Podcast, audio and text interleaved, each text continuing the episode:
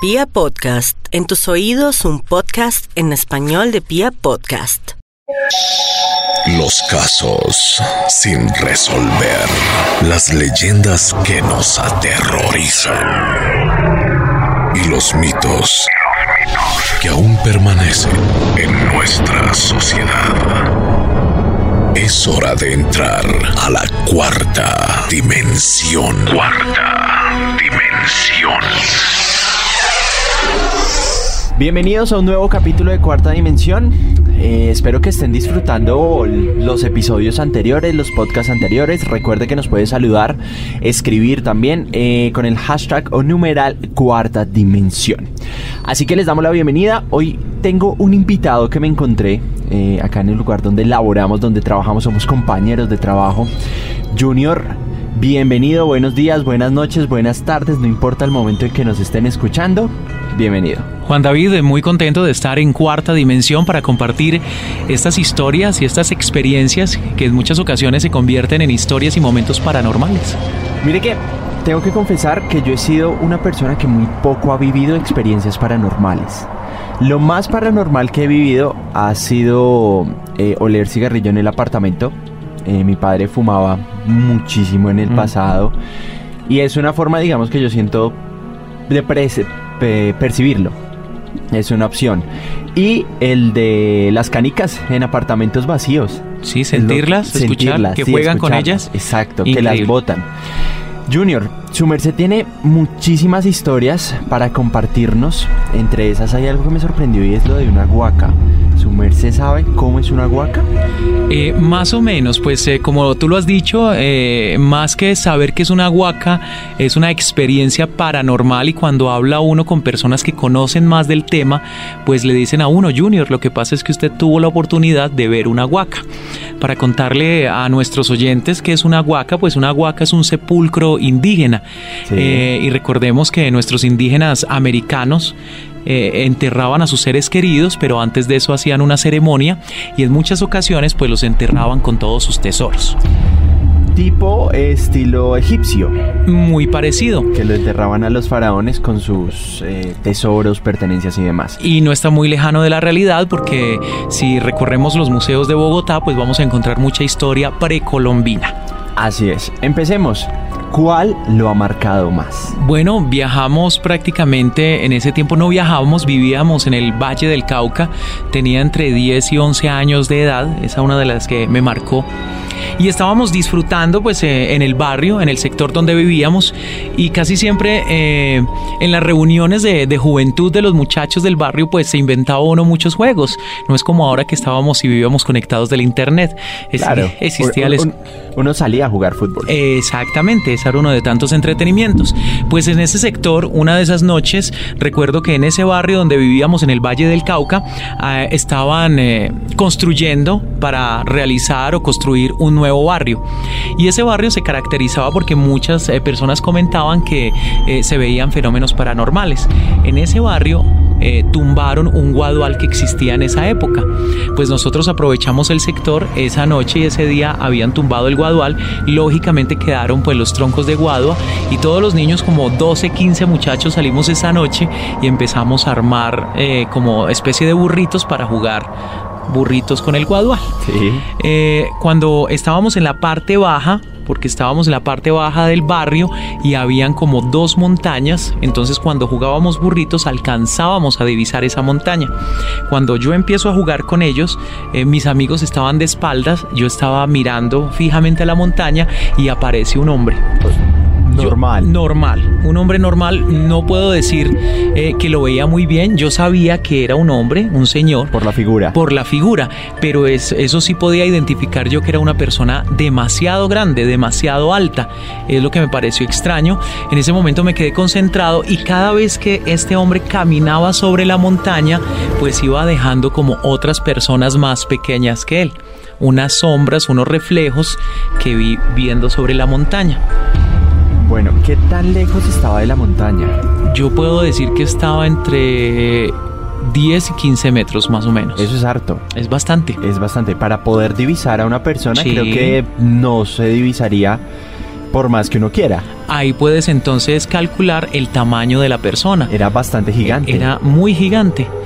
Bueno, y la pregunta sería, ¿siguió viendo a la persona o fue un momento fugaz? No fue fugaz. El, yo, yo no, yo no sé si en ese momento el tiempo se detuvo porque yo lo sentí muy largo. El momento fue muy largo porque como te digo, veo a la persona o a este ser o no sé cómo lo quieran llamar, un gigante que se desplaza y en su desplazamiento sobre la montaña iba dejando más personas, como si estuvieran en un ritual. Él levantaba los brazos, se veía como una especie de humo, iba dejando las personas y así pude sumar entre 6 y 7 personas. ¿Se cree creyente de todo esto? La verdad es sí.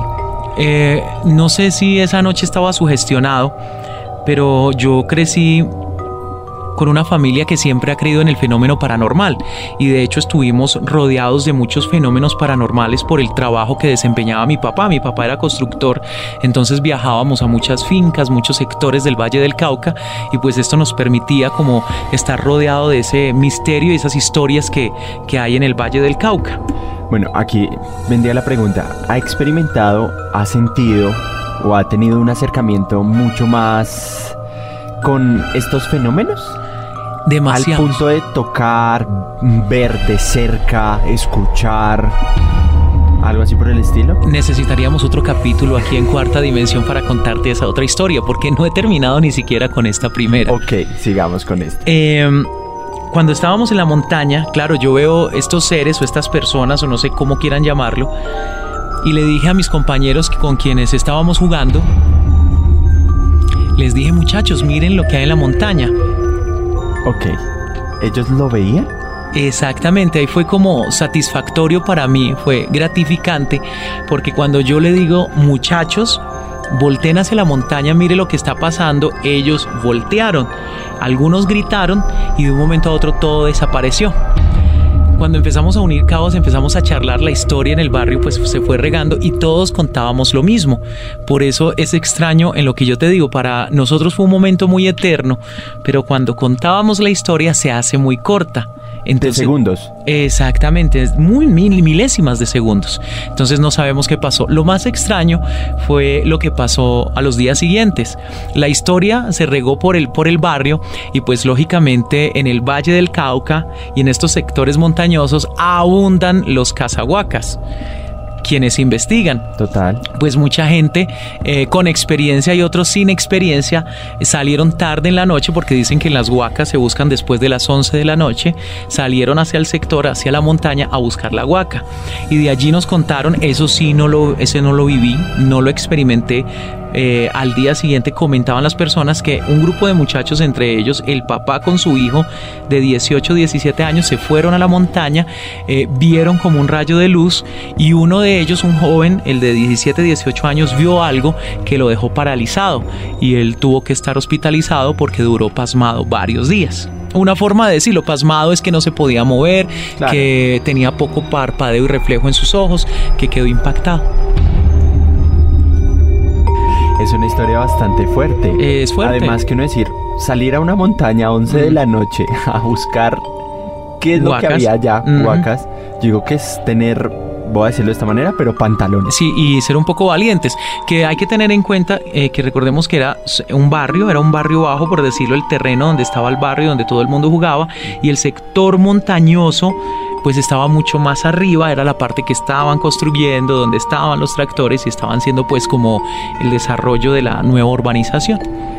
Cada vez que pasa una experiencia de estas, su merced termina con miedo, con expectativa de más, queriendo ver más, con ese susto interno.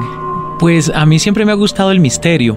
Como te decía Juan, eh, durante muchos años he tenido la oportunidad como de, de experimentar y de tener contacto con estas situaciones. No lo niego. A mí me da mucho miedo, da mucho temor y lo que sentí esa noche jamás se me olvida. De hecho, nuevamente se me pone la piel de gallina al contar la historia, pero me gusta. Me gusta. Y de hecho las personas que saben dicen, eso puede ser un don, una habilidad, porque cualquiera no tiene estas sensaciones paranormales. Usted debería explotar más esa, esa situación. Pero ahí es donde viene el temor, donde uno abra, entre comillas, otros portales, otras dimensiones. Yo creo que el choque psicológico mental para recibir una descarga de, de un nuevo plano, o como se llama este podcast, Cuarta una dimensión. cuarta dimensión, no, e- no debe ser fácil. Claro, además que hay que tener cuidado. Yo soy una de las personas que le tiene mucho respeto a todo lo paranormal porque uno no sabe con qué fuerza se está enfrentando.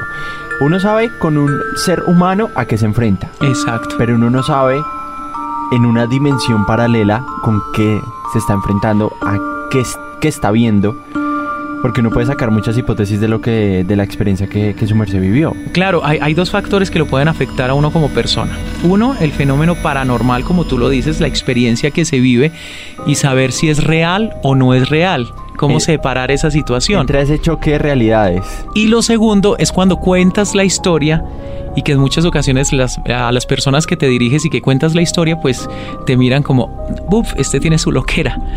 Claro, Eh. porque está el escepticismo de mucha gente en no creer eso o en rechazar o en negar la existencia de algo que no ven. Así es. Entonces es como lo difícil de, de esta situación. Pero ahí sí, ah, eh, yéndonos a algo mucho más terrenal, y en el caso de, de que tú decías que uno, ¿será que es valiente? ¿Será que uno es capaz de pedir más cuando sufre estos fenómenos paranormales y los vive muy de cerca? Eh, mi papá decía, no le tenga miedo a los vivos. O al contrario, no le tenga miedo a los muertos, téngale miedo a los vivos, que esos son los que le pueden hacer daño.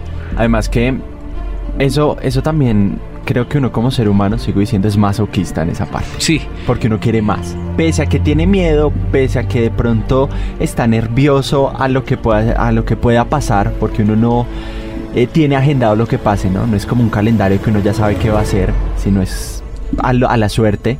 Uno es masoquista y quiere seguir experimentando. Así es, quiere estar más de cerca del fenómeno, pero eso se los voy a contar en otro capítulo, porque viví otro, otro capítulo que tiene que ver con el tacto. Aparte de la observación, hubo también sensaciones tangibles. Bueno, esta fue una historia en cuarta dimensión. Gracias Junior por acompañarnos un ratico en este capítulo. Gracias eh, Juan David, a ti, a nuestros amigos de Cuarta Dimensión. Espero que eh, no empiecen los señalamientos de loco, ¿no? Si usted por favor tiene una historia, nos puede contar aquí en Cuarta Dimensión. Con el hashtag o numeral cuarta dimensión lo puede hacer. Sigan ahí ustedes muy pendientes en la cajita de comentarios que aparece ahí debajo del capítulo. Usted nos puede comentar. Igual vamos a tener más historias de Junior, que es una persona que ha vivido muchos acercamientos paranormales y que él los cuenta, le gusta también esto. Entonces acá lo vamos a tener más seguido. ¿Creer o no creer? Para más capítulos, ingresa a www.vibra.fm slash podcast slash cuarta dimensión. Cuarta dimensión.